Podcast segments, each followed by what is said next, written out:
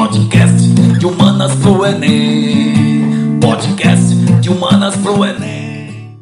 Fala galera, boas-vindas especial do Veridiano. Está no ar o seu podcast de humanas. E hoje nós vamos debater sobre os objetivos do desenvolvimento sustentável. Não é isso, meu caro Márcio Miguel? É isso mesmo, galera do Enem. Nosso convidado de hoje é nada mais, nada menos que o professor Newton Augusto, a quem lhe dirijo a primeira pergunta. Professor, como surgiu esse compromisso que resultou numa agenda mundial para a implementação dos ODS? Olá, Márcio, olá, Veridiano, ouvintes do Dilmanas. É um prazer conversar com vocês agora na condição de entrevistado, não é? É sempre bom compartilhar com vocês esses momentos espero que o nosso diálogo seja, sim, bastante proveitoso. Olha, Márcio, quanto ao seu questionamento, vale lembrar que essa agenda é produto de um esforço humano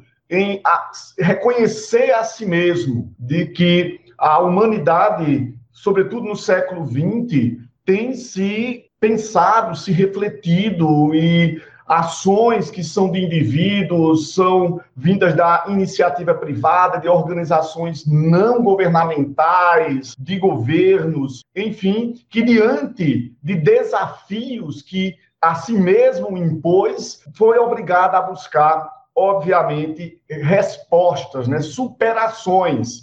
E, claro, entender essas relações humanas, entender como a humanidade se relaciona com o meio, os ciclos naturais, e isso para se situar no tempo, como já disse, pós Segunda Guerra Mundial, a gente pode ter na literatura da Raquel Kesson, no livro Primavera Silenciosa, no Clube de Roma, nos encontros mundiais, né, patrocinados pela ONU para discutir o meio, meio ambiente, e que a gente pode falar nisso um pouco depois, mas eu queria trazer a coisa mais para perto. Essa agenda, Márcio, ela tem, sobretudo, na Rio 92, com a Agenda 21, que vai fomentar a humanidade a se preparar para o século 21 com um ambiente, com relações mais saudáveis. Isso, inclusive, foi o que deu impulso àquilo que chamou-se antes de Objetivos do Milênio, uma declaração que promoveu ali oito objetivos que seriam um jeito, oito jeitos de nós mudarmos o mundo. Obviamente, mudar para melhor. E os objetivos do milênio ali estabelecidos em 2000, teriam validade até 2015. Virão a fomentar, quando perderão, obviamente, a validade, né? chegou 2015, por uma outra conferência. O Brasil é interessante, sediou duas no Rio de Janeiro, a Rio Mais 20, quando um documento intitulado O Futuro que Queremos né, veio ali a dar é, é, é, sugestões ou propor ou aglutinar forças em nível mundial para ampliar esse compromisso anterior do, dos objetivos do milênio, aí surgem os objetivos do desenvolvimento sustentável. Uma agenda fantástica, ambiciosa, é verdade,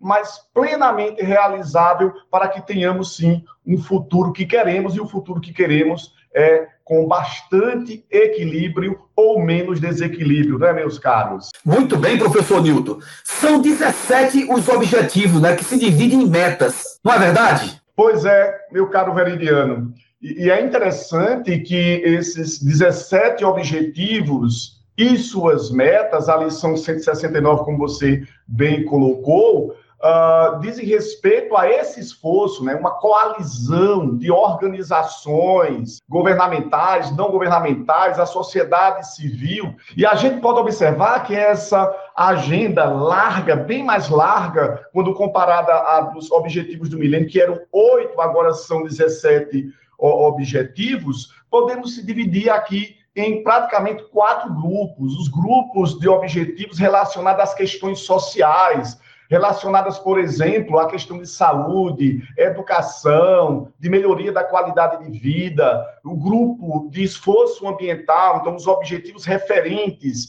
a, como há pouco falei, né, de um ambiente saudável, então promover a, a, a preservação, conservação da biodiversidade, a questão hídrica no planeta, a sustentabilidade, o grupo de objetivos vinculados à questão econômica, e aí o combate e a, erradicação da pobreza, a promoção da economia inclusiva, por exemplo, preocupação com produzir com menos impacto ambiental, e até mesmo vamos ter o grupo ali, Verdiano, nesses é, objetivos todos referentes às instituições. Quer dizer, como a gente vai é, capacitar, criar condições para que as instituições consigam conduzir a humanidade e atingir, obviamente, esses objetivos outros na área social, ambiental e econômica. Professor Newton, o Brasil participou dessas negociações para criar os ODS? Se sim,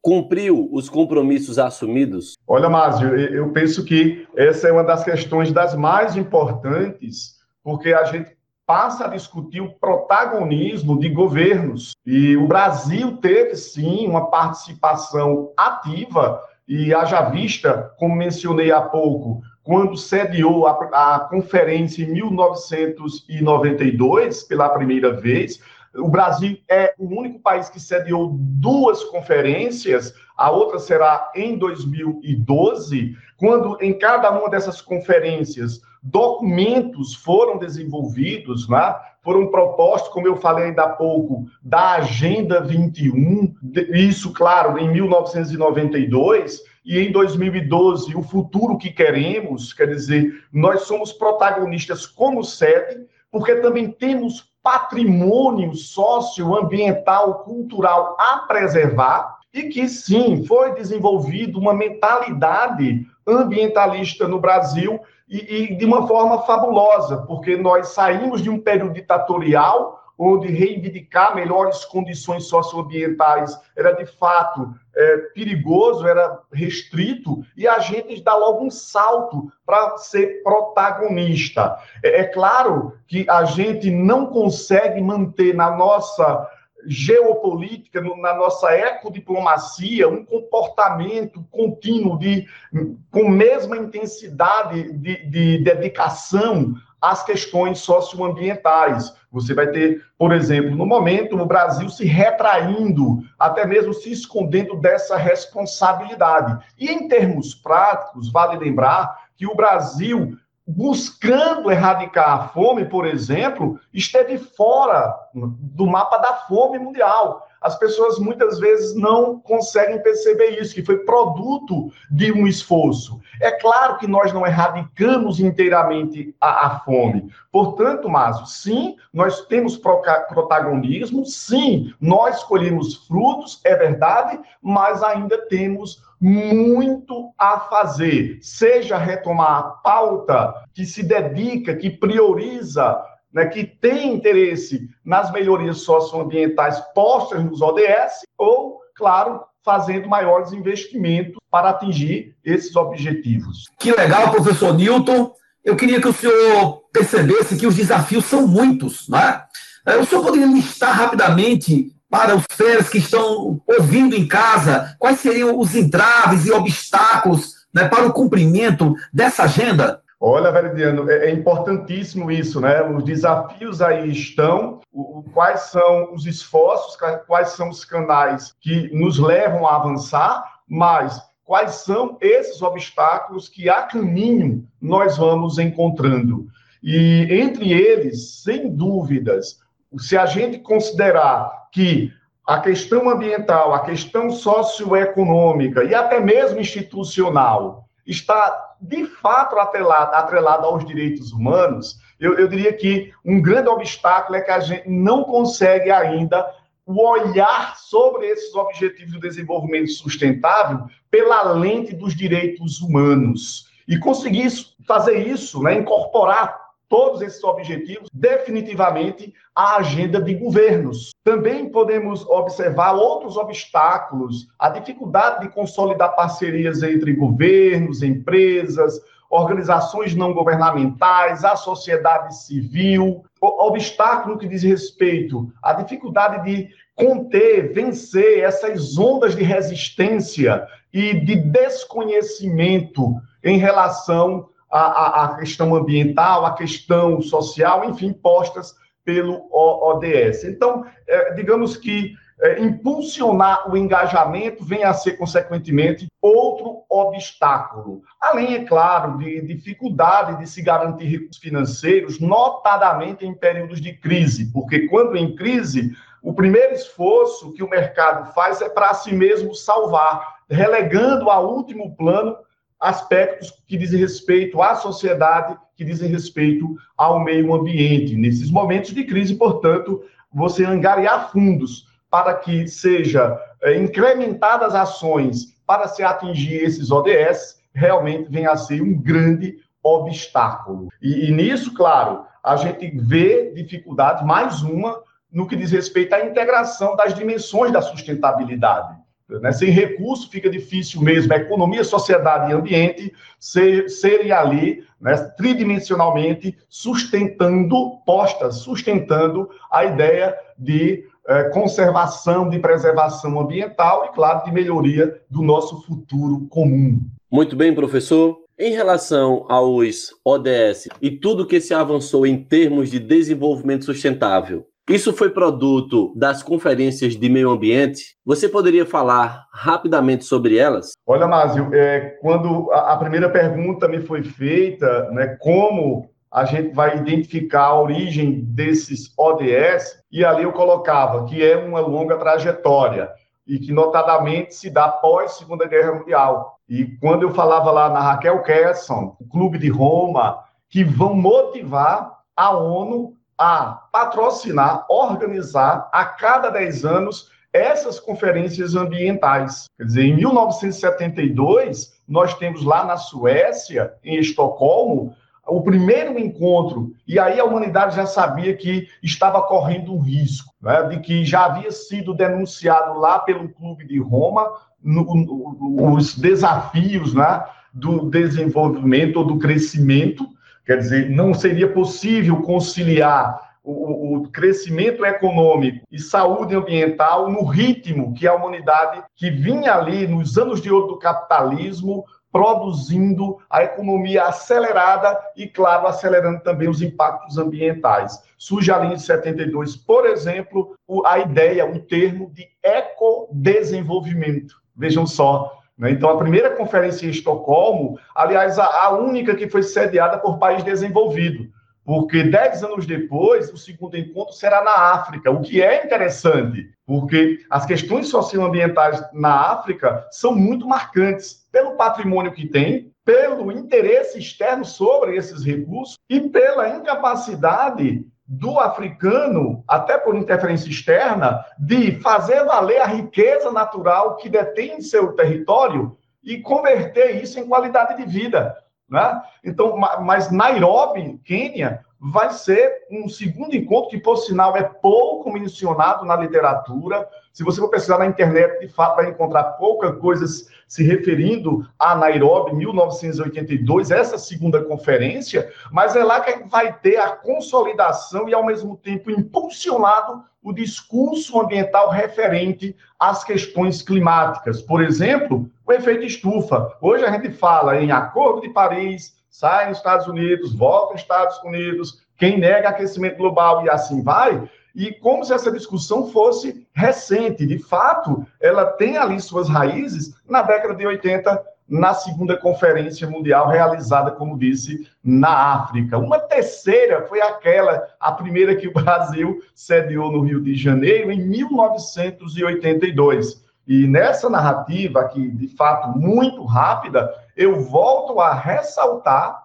a importância de alguns documentos, porque são documentos é, que foram aprovados, os textos foram aprovados, antes discutidos por autoridades, inclusive governamentais, pautados na produção científica, no que diz respeito à compreensão de como a natureza funciona e onde estão os seus limites, e identificando os limites ultrapassados e, ao mesmo tempo, claro, propondo é, mecanismos para que você venha mitigar os impactos ambientais. Então, essa terceira de 1992 aqui no Brasil realizada. A primeira do século, e foi a antepenúltima, volta para a África. Olha só, lembra que eu disse que só a primeira foi em país desenvolvido, porque a segunda em Nairobi, a terceira no Brasil, a quarta em Joanesburgo, África do Sul. E, e é interessante porque a ideia de desenvolvimento sustentável já consolidada em 2002, né, vai ali uh, ser posta com base em três pilares da interdependência, né, da mutualidade. Isso vai ser reforçado entre o desenvolvimento econômico, social e também a proteção ambiental. Né? Então, essa é a terceira. E a última, claro, em, em 2012, aqui a, a Rio Mais 20, né? a ideia do futuro que nós queremos, que vai dar impulso exatamente a, o, em 2015, o estabelecimento né, dos Objetivos de Desenvolvimento Sustentável. Então, essa agenda ela vem se renovando a partir, obviamente, dessas conferências ambientais. É, é um, são momentos importantíssimos para que a humanidade se dê conta de que é capaz, né, que tem uma cidadania global em construção, que há responsabilidades e que a gente pode sim fazer um mundo melhor. Muito bem, meu caro Newton. Eu queria perguntar para você o seguinte, tá? A chegada de Donald Trump e Bolsonaro ao poder trouxe grande apreensão entre a comunidade internacional e ambi ambientalistas do mundo todo. O senhor podia falar um pouco sobre isso? E com a vitória de Joe Biden, né, o senhor vislumbra outras perspectivas nas questões ambientais? Olha, Veridiano, esse é um desafio dos desafios. o, o que significa? Quando eu me referi ainda há pouco que as crises econômicas de alguma maneira interferem na agenda ambiental, na agenda social, né?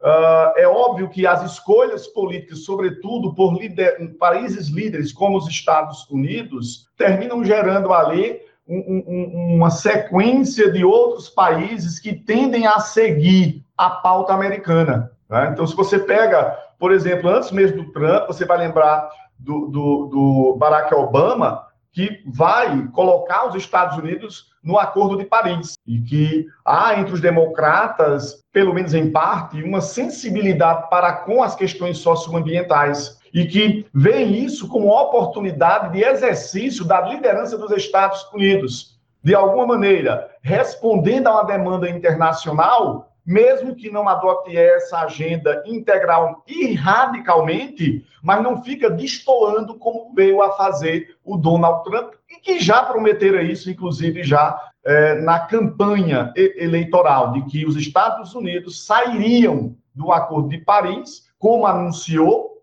é verdade, de que o discurso negacionista de que não há aquecimento global, quer dizer, isso, somando-se à crise econômica menciona, mencionada anteriormente, veio sim a esvaziar o discurso, as discussões, ao menos em parte, referente aos objetivos do desenvolvimento sustentável e, claro, de maneira bem particular, o aspecto né, ambiental que você bem colocou. E o Brasil seguiu essa onda. O Brasil, de fato, repito o que disse há pouco, não consegue o protagonismo e no seu papel na ecodiplomacia manter eh, uma linha sem grandes oscilações. Você tem um Brasil uma explosão de participação e protagonismo nos anos 80, 90, início desse século, de repente mudando né, diametralmente oposta passa a ser a sua posição com a chegada do Bolsonaro aí alinhado à discussão, né, à visão, entendimento e, sobretudo, as ações. Olha, quanto ao Biden, é interessante, porque assim como o Trump prometeu tirar os Estados Unidos na campanha e tirou, o Biden prometeu recolocar isso na campanha. E mais, o Biden não demorou. Assim que os resultados sinalizaram para a vitória dele, ele vai publicamente reafirmar a promessa de campanha. E mais que isso, na campanha também, ele apresentou um ousado projeto ambiental, por exemplo, na limpeza da matriz energética dos Estados Unidos. Quer dizer, de dar prioridade com um, um, um plano bastante audacioso e caro, da ordem dos bilhões, centenas de bilhões de dólares, para que a matriz energética americana viesse a ser limpa. E com isso, o movimento ambientalista em nível mundial, convenhamos, veio a respirar. Ainda há semanas, é verdade, pois no caso dos Estados Unidos será em, em janeiro, né, o momento no qual Trump de fato sai e perde peso essa diplomacia de forma definitiva, mas ainda aqui no Brasil a gente vai escutar, não é? O presidente, o, ministro do meio ambiente, com colocações muitas vezes pautadas em fake news, por exemplo, quando acusa ONGs ambientalistas de cometerem crimes ambientais, Quer dizer, e, e, nisso o Brasil começa a se isolar. O Brasil está isolado nesse discurso. E, lamentavelmente, às vezes até motivo de desdém dentro da diplomacia internacional, por conta dessa postura. Que interessante sua análise, professor. E voltando essa ideia para o Enem, nós nos deparamos com a competência 6, que exige tanto do aluno para fazer essa prova. Quais dicas o senhor daria aos feras para que eles possam se dar bem ao fazer questões desta competência? Olha, mas você e Veridiano sabem muito bem o quanto é caro essa competência 6 em ciências humanas e suas tecnologias. Isso porque essa competência exige do aluno uma compreensão, e a gente o tempo todo trabalha no sentido de ajudar o aluno a aprimorar essa compreensão de como as interações acontecem entre os grupos sociais e esses grupos sociais com o espaço natural. E, e claro, sempre, eu lembro que Veridiano nós conversamos a respeito da contextualização disso, quer dizer, não é só dar conta de uma narrativa, de uma descrição, mas entender essa relação contextualizada ao longo do tempo geohistórico. Quer dizer, quando a gente falava nesse evoluir de um pensamento ambiental moderno pós-segunda guerra, é, é uma estratégia utilizada para contextualizar essa discussão. Mas, além de contextualizar a discussão, claro, também como isso vai interferir uh, no quadro natural. Assim, esses alunos vão precisar também compreender como é que a Terra funciona. Primeiro, identificando que ela é um sistema, e, e que é um sistema constituído, Márcio, por subsistemas, e que dentro desses subsistemas existem ciclos naturais que são dinâmicos e que interagem entre si. Ora, então se eu penso um sistema, eu penso um conjunto de elementos, de fatores que estão conectados. Então, a Terra é isso. E que existem subsistemas. Vamos pensar: a Terra é um sistema, a atmosfera é um subsistema. A hidrosfera é outro subsistema. E que tem seus ciclos naturais. E que interagem entre si. Quer dizer, então, é de fato é, entender os fenômenos físico-químicos que regulam essas dinâmicas sistêmicas e subsistêmicas. E isso, de fato, só se faz se recorrendo a outras áreas de conhecimento. E isso mostra o quanto os, os ciências humanas eh, está, de fato, eh, conectado com outros ramos do conhecimento. Quer dizer, então é a física, é a química, é a biologia que vão fundamentar essa compreensão do nosso fera. E eu, eu tenho a certeza que o fera diocesano tem facilidades diante disso. E vai, eventualmente, encontrar dificuldades, porque é, de fato, um desafio. Aqui a palavra desafio está aparecendo muito no que diz respeito à competência de área 6 para todos os alunos brasileiros. Quer dizer, a gente consegue melhorar, ter um rendimento melhor assim ajudando os nossos feras. Então, a construção do espaço geográfico, a ocupação de espaços físicos, exigem, de fato, o entendimento dessas relações. E, claro, sem perder de vista, dentro desse contexto, da compreensão desse contexto, a, o esforço de análise né, crítico em relação a essas interações. Além do que, não pode se distanciar de, de como a tecnologia, as revoluções tecnológicas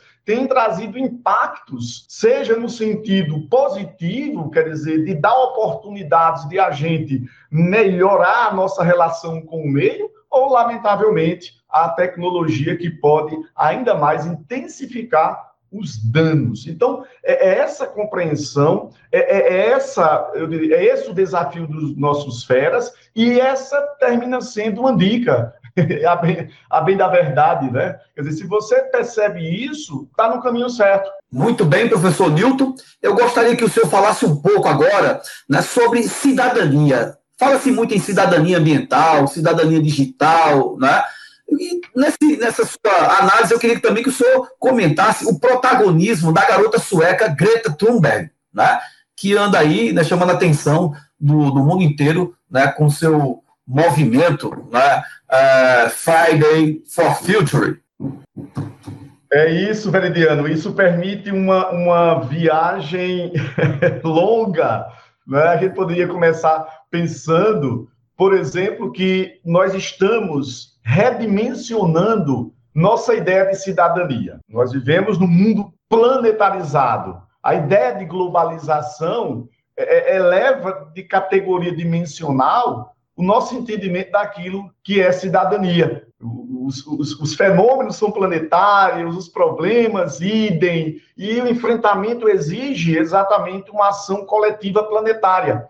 Então, é, é, essa ação ela tem que ser coordenada. E a gente tem problemas de governança internacional, a gente tem problemas de entendimento entre governos dentro da diplomacia internacional, e é muito interessante ver jovens como a Greta, com seu ativismo, cyberativismo, fazendo movimentos, né? Fridays the Future, ou para o futuro, né? As sexta-feiras paralisando, fazendo greve, os alunos nas escolas europeias e mundo afora, para chamar a atenção da opinião pública internacional e a responsabilidade os governantes. E isso só é possível graças a essa perspectiva mais uh, ampla do que vem a ser cidadania, antes de ser um cidadão caruaruense, antes de ter uma cidadania brasileira, a gente agora passa a pensar que somos cidadãos do mundo. E isso,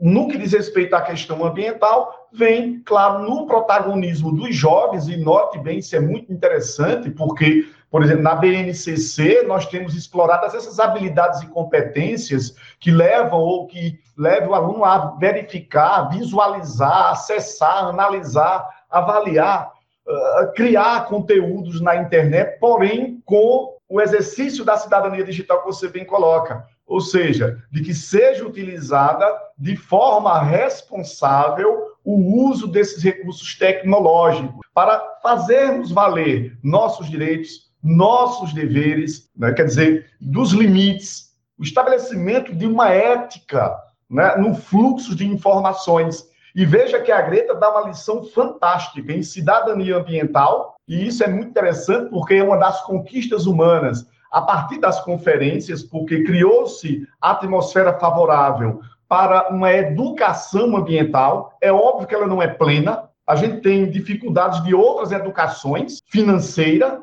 política, também vai ter na ambiental. Mas nas três, entre outras, a gente tem avanços. Então, nós temos uma cidadania ambiental identificada nessa participação, quando, através da internet, você tem jovens se comunicando para protestar, para organizar, para exigir o direito humano, um direito ao meio ambiente saudável.